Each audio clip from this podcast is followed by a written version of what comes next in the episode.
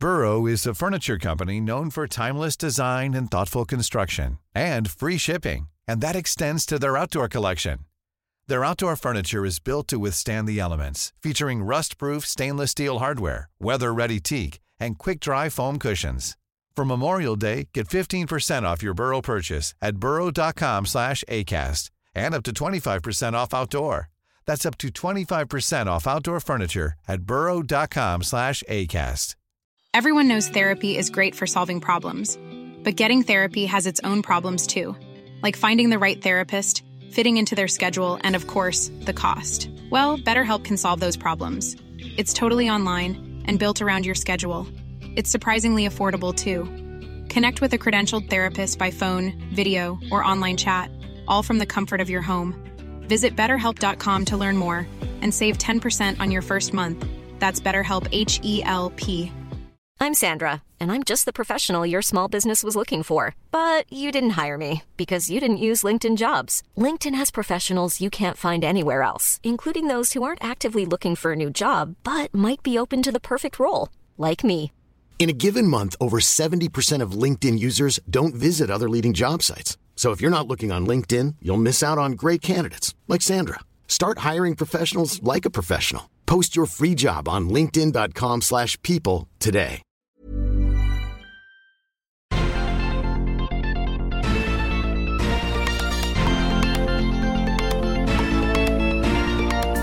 Salut à toutes et à tous, bienvenue dans Sortie de Veille, le podcast hebdomadaire de Mac Génération. Ça y est, l'innovation attendue par beaucoup de fans est enfin arrivée. Elle est puissante, elle est originale, elle est chère. La Freebox Ultra est maintenant disponible. Ah oui, euh, il y a aussi le Vision Pro, mais seulement aux États-Unis. On va discuter de ces deux nouveaux produits avec Christophe. Dans le reste de l'actu, on va analyser les derniers résultats financiers d'Apple et voir pourquoi les concurrents d'Apple sont très mécontents de son plan d'ouverture de l'iPhone en Europe. Nous sommes le samedi 3 février, voici les infos de la semaine qu'il ne fallait pas manquer. On a assisté cette semaine à deux lancements importants de produits, un franco-français avec la Freebox Ultra et un américano-américain pour l'instant, le Vision Pro. Salut Christophe, ça va?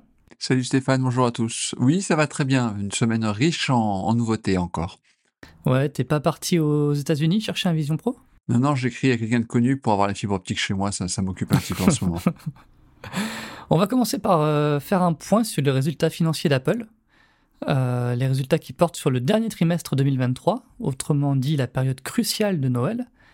Alors le chiffre d'affaires progresse légèrement de manière globale, mais il y a des disparités assez fortes selon les activités. Euh, D'abord, on peut noter que le chiffre d'affaires euh, augmente de 2% à 119 euh, milliards de dollars, tandis que les bénéfices progressent, eux, beaucoup plus, avec une hausse de 13%. Comment c'est possible ça? Ah ah, mais ça c'est une vieille stratégie d'Apple et c'est effectivement un petit peu contre-intuitif. hein. Quand les temps sont difficiles sur le plan économique, on se dit oh, bah, une société va chercher à baisser ses prix, à être donc agressive afin de vendre un petit peu plus. Eh ben Apple a toujours fait le contraire. Quand les temps sont durs, elle augmente le prix de ses produits pour maintenir, voire augmenter ses marges, chose qu'elle a parfaitement réussi à faire ce trimestre.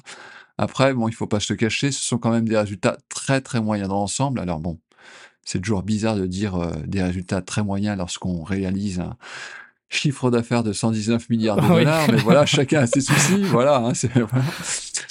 Euh, voilà, euh, Apple a malgré tout, euh, enfin, ce qui ressort de ces résultats, c'est qu'elle a quand même un problème. Ce problème, ça s'appelle la Chine, où ses ventes sont en recul de 13%. La baisse est un petit peu moins forte si l'on prend en compte les variations du, taux de change. Mais il ne faut pas oublier qu'il y a un an, la, la Chine était complètement à l'arrêt à cause du Covid. Bref, c'est pas très très rassurant ce qui se passe en Chine pour Apple et c'est ce qui inquiète énormément les marchés financiers. Hmm. On va rentrer un petit peu dans le détail. Euh, alors pour l'iPhone, ça donne quoi les résultats de la fin d'année 2023 Alors, plus 6% avec un chiffre d'affaires de 69 milliards de dollars. Alors, c'est un chiffre qui n'est pas évi- évident à analyser pour deux raisons. Euh, alors, euh, la première, c'est que le trimestre, le premier trimestre 2024, donc qui correspond aux trois derniers mois de l'année, euh, eh ben, il a, fait euh, pour Apple 13 semaines, soit une semaine de moins que le T1 2023. Ah oui. Donc si l'on regarde par ce biais, c'est plutôt une bonne performance parce que donc sur une plus courte période, elle a vendu davantage. Par contre, si on se rappelle que l'année dernière, il était quasiment impossible de mettre la main sur un iPhone 14 Pro ou 14 Mhm. Pro Max en décembre à cause des problèmes de production en Chine, justement, là, on se dit que c'est un petit peu moins glorieux. Mhm. Alors, l'heure de vérité, j'ai envie de dire, euh, concernant euh, le succès de, de- de cet iPhone 15 et iPhone 15 Pro, euh, ce sera sans doute pour le trimestre en cours, euh, bah, qui pourrait juste- être justement un peu plus difficile pour Apple, car euh, l'année dernière, sur les trois premiers mois de l'année, on avait assisté à un petit phénomène de rattrapage qu'Apple n'aura donc pas entre janvier et mars. Donc à suivre. Ouais. Euh, du côté de l'iPad, la dégringolade continue, mais c'est pas forcément une surprise. Non, mais c'est oui, euh, moins 25%, 7 milliards de dollars de chiffre d'affaires. Bon bah oui, hein, comme tu le dis, pas de miracle. La gamme n'a pas été mise à jour de l'année, donc il fallait pas s'entendre de mira- à- à- à- de- à des miracles. Ce ne sont pas les changements euh, apportés à iPadOS qui ont poussé Ah euh, les voilà. Donc maintenant, la vraie question est de savoir euh, si la nouvelle gamme qui sera présentée au printemps, elle si elle sera capable de relancer euh, la tablette d'Apple durablement ou non. Et je dois le dire, j'ai des doutes. Euh, du côté du Mac, c'est stable. Et d'ailleurs, bah, maintenant, le Mac a un chiffre d'affaires supérieur à l'iPad. Oui, alors les deux euh, se passent leur temps un petit peu à, à- à- à croiser leurs courbes en fonction euh, des états de santé de l'un et de l'autre. Euh, pour le Mac, je pense qu'il faut aussi malgré tout voir le verre plutôt à moitié vide. On va dire que le MacBook Pro M3 a permis de limiter la casse, pas plus. Un chiffre d'affaires donc de 7,8 milliards de dollars en hausse de 0,6%. C'est, un peu mieux que l'année dernière à la même époque, mais il y a par exemple deux ans, euh, Apple a été sur un chiffre d'affaires de l'ordre de plus de 10 milliards de dollars. Je pense que Apple s'en est sorti parce que le MacBook Pro 13 est vendu cher, voire très cher, hein, surtout euh, euh, avec le, pivotement de la gamme MacBook Pro qui commence euh, désormais à, à, à 2000 euros et, non plus à 1500 comme avant. Et euh, je ne suis pas certain que cette gamme a eu un franc succès car lors de son lancement, on nous avait promis des problèmes de pénurie et il n'y a jamais eu de problème de pénurie sur cette, euh, sur cette gamme-là. Donc, euh, donc voilà, à suivre également. Euh, évidemment, euh, ceci dit, euh, le Mac, on va dire que je pense qu'à court et moyen terme, cela pourrait bien se passer car on peut potentiellement se dire que les MacBook Air M3 euh, peuvent avoir un, peuvent connaître un joli succès. Hmm. Et l'activité qui progresse le plus, ben, comme souvent, c'est les services. Oui, en effet, plus 11% à 23,1 milliards de dollars. Mais paradoxalement, c'est peut-être également l'activité d'Apple la plus fragile. Elle est attaquée de toutes parts entre la mise en place du DMA en Europe, qui pourrait quand même avoir des, des conséquences tôt ou tard euh, sur le chiffre d'affaires généré par l'App Store, et l'accord avec Google sur euh, euh, les moteurs de recherche, euh, qui est le moteur de recherche par défaut dans Safari. Et là aussi, cet accord est scruté de très très près par de nombreux régulateurs. Finalement, la, branche service d'Apple a peut-être fini de manger son pain blanc. Au niveau du DMA, les dirigeants ont dit que le- l'Europe représentait seulement 7% du chiffre d'affaires de l'App Store.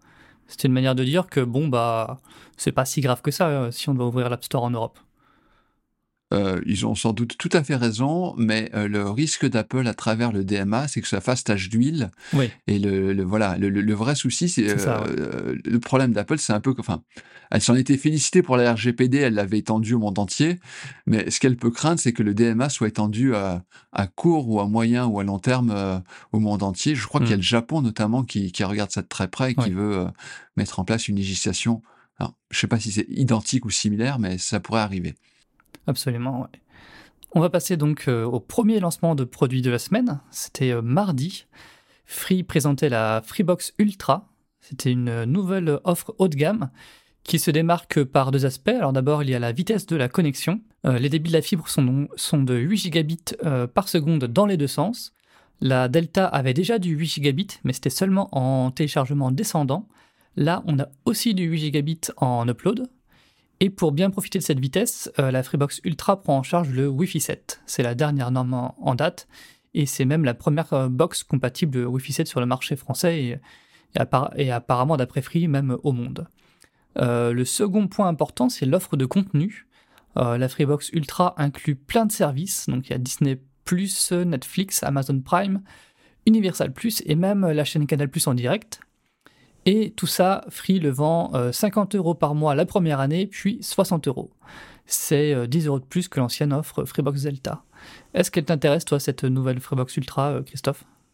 Disons qu'au final, j'aime assez l'idée de cette solution complète tout en un. Euh, ton budget internet, c'est 50 euros, puis 60 euros par mois, et après c'est fini, il n'y a, rien d'autre à payer. Je pense que ça peut intéresser des gens.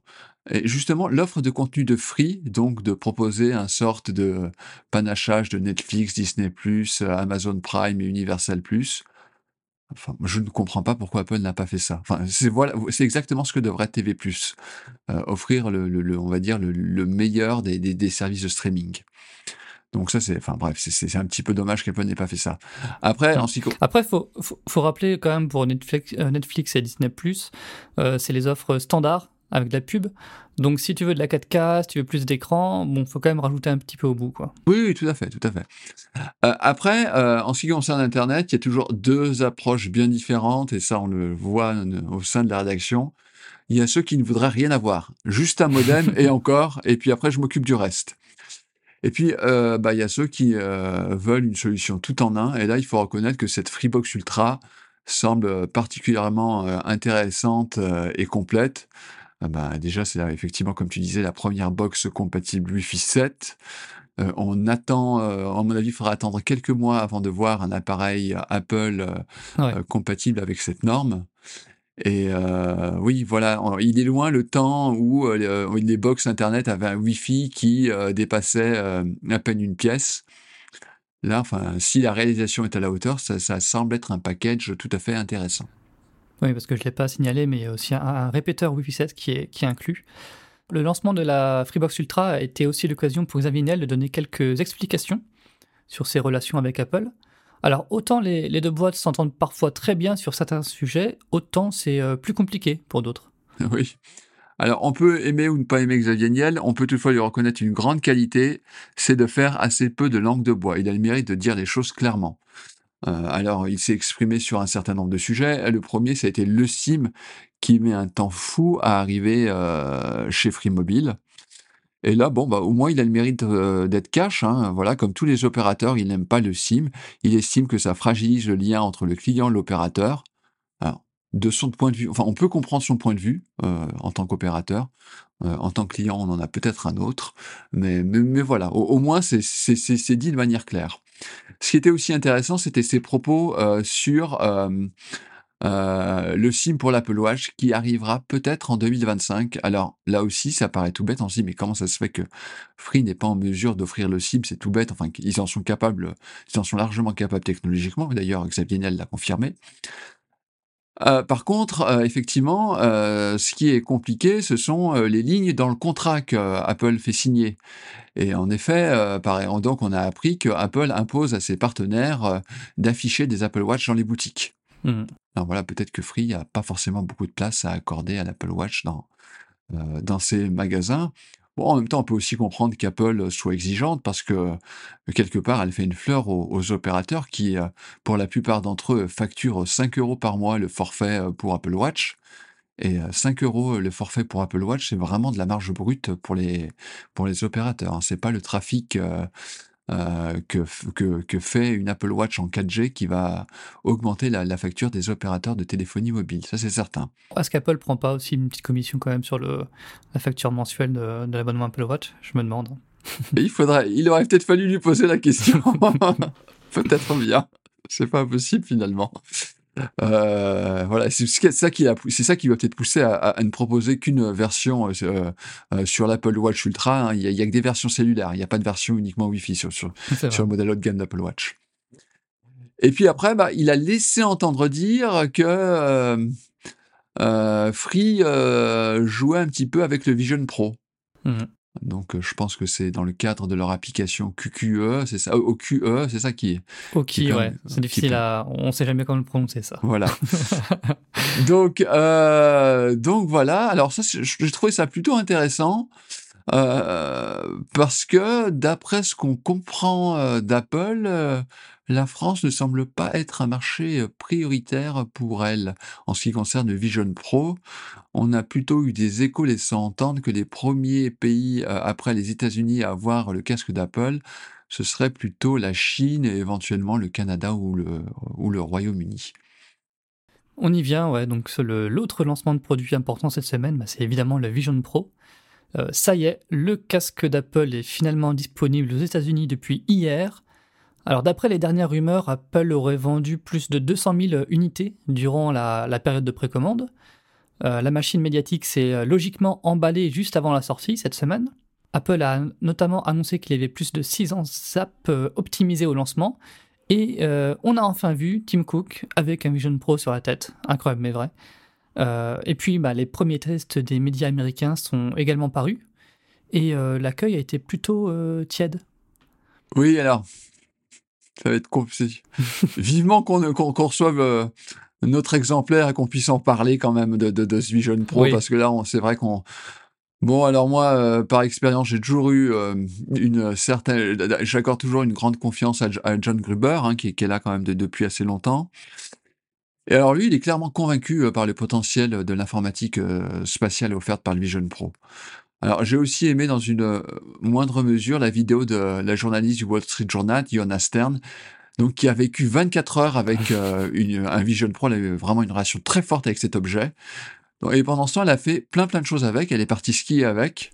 c'est déconseillé par Apple, mais elle l'a fait vous me laissez pas faire ça parce que sinon, bah, voilà, ça va le Vision Pro va mal finir. Et, d'ailleurs, elle a, elle a, même cuisiné avec le Vision Pro. Et là, d'ailleurs, on a vu que c'était un, appareil qui pouvait être assez intéressant. Moi, quand je l'ai vu mettre des, des minuteurs au-dessus de, de chaque casserole, puis on peut s'imaginer à droite mettre un petit peu la recette à suivre. Là, il y a, c'est vraiment la cuisine de zéro. Là, on a, vraiment l'impression de. clairement, ouais. Bon, Malgré tout, quand tu dis que si effectivement l'accueil était plutôt tiède, allez lire, c'est un appareil qui a l'air aussi magique que frustrant. Alors, Apple ouvre un nouveau chapitre, on verra bien ce que ça donne. Moi, ce qui m'inquiète un peu, c'est que euh, Tim Cook, dans son interview dans Vanity Fair, il donne vraiment l'impression qu'Apple tâtonne, hein, de ne savoir pas vraiment où elle va aller. C'est ça qui m'inquiète un peu. Malgré tout, quand on lit les premiers tests du Vision Pro, eh ben, on se rend compte que c'est pas comme l'iPhone. L'iPhone, quand il est sorti, il avait plein de défauts, mais voilà, il n'y avait rien d'insurmontable. Enfin, je veux dire, mettre une puce 3G dans l'iPhone, euh, c'était une question d'attendre une ou deux générations de puces un peu plus performantes et, c'était joué, quoi. Et on va dire, dès l'iPhone 3GS, voire l'iPhone 4, on avait quelque chose qui était mature.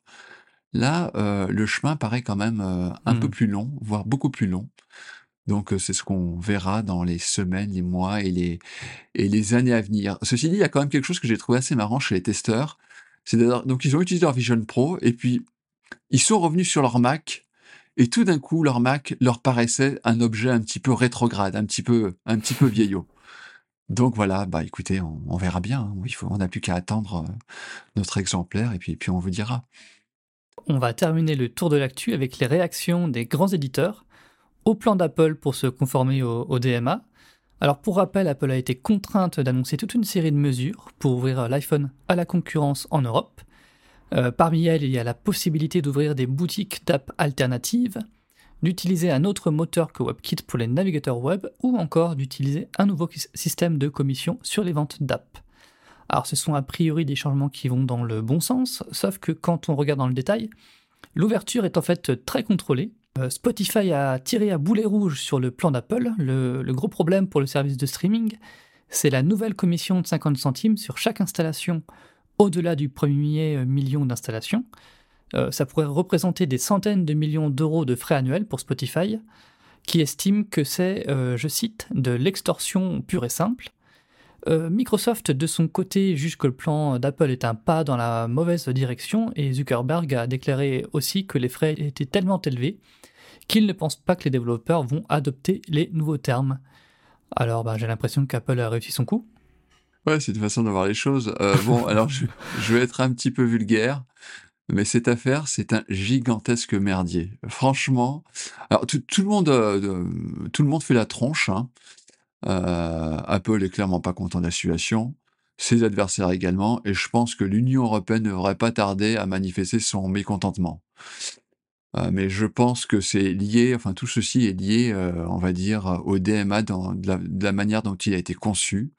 C'est une véritable usine à gaz et Apple a parfaitement su trouver les brèches. Ce DMA provoque des casse-têtes à tous les niveaux, à tout le monde, et même ceux à qui euh, ça ne devrait pas poser des casse-têtes, j'ai envie de dire. Euh, on va prendre un exemple tout bête qui, qui, qui va être cher, c'est Firefox.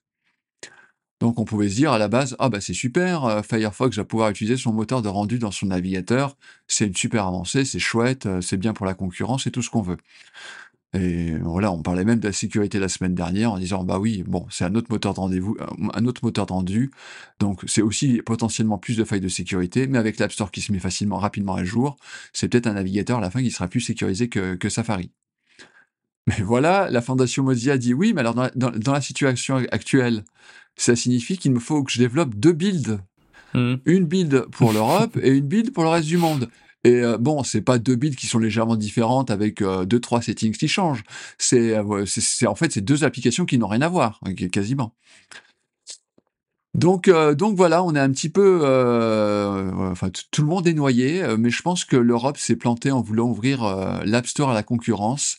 Elle aurait plutôt dû à la place dicter des règles très éclaires, très claires, pardon, euh, sur la concurrence au sein d'une plateforme, comment ça doit fonctionner précisément? Euh, par exemple, bah, c'est ce qu'on a déjà vu avec les navigateurs web. Lorsque euh, l'utilisateur lance Safari, euh, donc à partir de la, la prochaine version d'iOS, il sera, enfin, il sera informé des différents navigateurs euh, existants sur sur la plateforme et il pourra choisir un autre navigateur par défaut. On pourrait imaginer la même chose pour Apple Music, par exemple. D'ailleurs, c'est quand même très marrant, je trouve, de, d'entendre Spotify se plaindre alors que c'est l'acteur numéro un et de loin dans le domaine de la musique en ligne. Comme quoi, finalement, euh, la prison dorée d'Apple n'est pas tellement un problème pour eux. Enfin bref, euh, quand on voit tout ça, euh, c'est sûr qu'on attend le, mois prochain avec une euh, certaine impatience parce que ça va être sans doute un beau bazar. effectivement, Apple a mis tellement a mis tellement de barrières que je suis pas certain que beaucoup, on va voir beaucoup de, stores alternatifs ouvrir à court terme, même si on a entendu que Setup est a priori décidé à y aller. Donc voilà, donc c'est courageux de leur part. Alors après, comment les choses vont évoluer? Bah bien malin celui qui peut voir dans, la boule de cristal. Mais moi, je pense que la situation, enfin, je pense que le, prochain épisode va, se passer aux États-Unis. Euh, voilà, on a cru comprendre en début d'année qu'on filait droit vers un méga procès contre Apple et, et, ses mécanismes de verrouillage. Et je pense que ça, cela, ça pourra éventuellement euh, faire euh, avancer plus vite qu'on ne le croit certaines choses. Mais est-ce que ce bazar en Europe dont, dont tu parles, est-ce que c'est pas aussi hein, quand même la faute d'Apple qui joue pas vraiment le jeu avec le, le, le DMA, qui essaye de trouver euh, les failles un peu pour, euh, malgré tout, euh, empêcher quelques acteurs de, de lui faire de la, de la vraie concurrence? Alors, je te rappelle, comme je te l'ai dit tout à l'heure, que euh, l'activité service est de 23,1 milliards de dollars. Alors, même si ce n'est que 7%, paraît-il, euh, de, de, des revenus de l'App Store qui sont concernés, euh, je suis pas certain que ce soit une, quelque chose qui, plaise euh, véritablement à Apple voilà, bah, elle est dans son rôle de, de défendre un petit peu euh, son, son beefsteak. Et puis après, euh, ce qui est malheureux dans cette affaire, c'est que je sais, enfin, évidemment, euh, enfin, ils ont pas tort, euh, Microsoft et Zuckerberg, hein, quand quand ils disent que, que, que le plan d'Apple euh, forcément ne, ne, fait pas fondamentalement leur, leurs affaires, mais je pense que Enfin, c'est, enfin, voilà, comme n'importe qui dans le milieu des affaires, Apple a regardé euh, très clairement le règlement de la DMA avec des avocats et ah elle oui. a cherché des failles et elle les a exploitées. Enfin, c'est voilà, c'est, on a l'impression de, voilà, on a l'impression de, de regarder. Euh, ça fait penser à la Formule 1 quand les, les différentes écuries regardent très précisément le, le, le règlement euh, euh, sur les monoplaces et regardent précisément ce qui, ce qui n'est pas dit et, euh, se, et, et, cherchent les brèches pour euh, gagner comme ça un ou deux ou trois dixièmes ou une seconde. Sauf que chez Apple, c'est pas des dixièmes qu'Apple cherche à gagner, mais quelques milliards à préserver. On va voir comment ça évolue, puisque donc la, la, Commission européenne aura aussi son mot à dire sur euh, le plan d'Apple euh, pour le, le, DMA. Écoute, merci Christophe pour ce retour sur l'actu. Bon week-end à tous. Euh, bon week-end à tous et à bientôt pour un prochain rendez-vous. Salut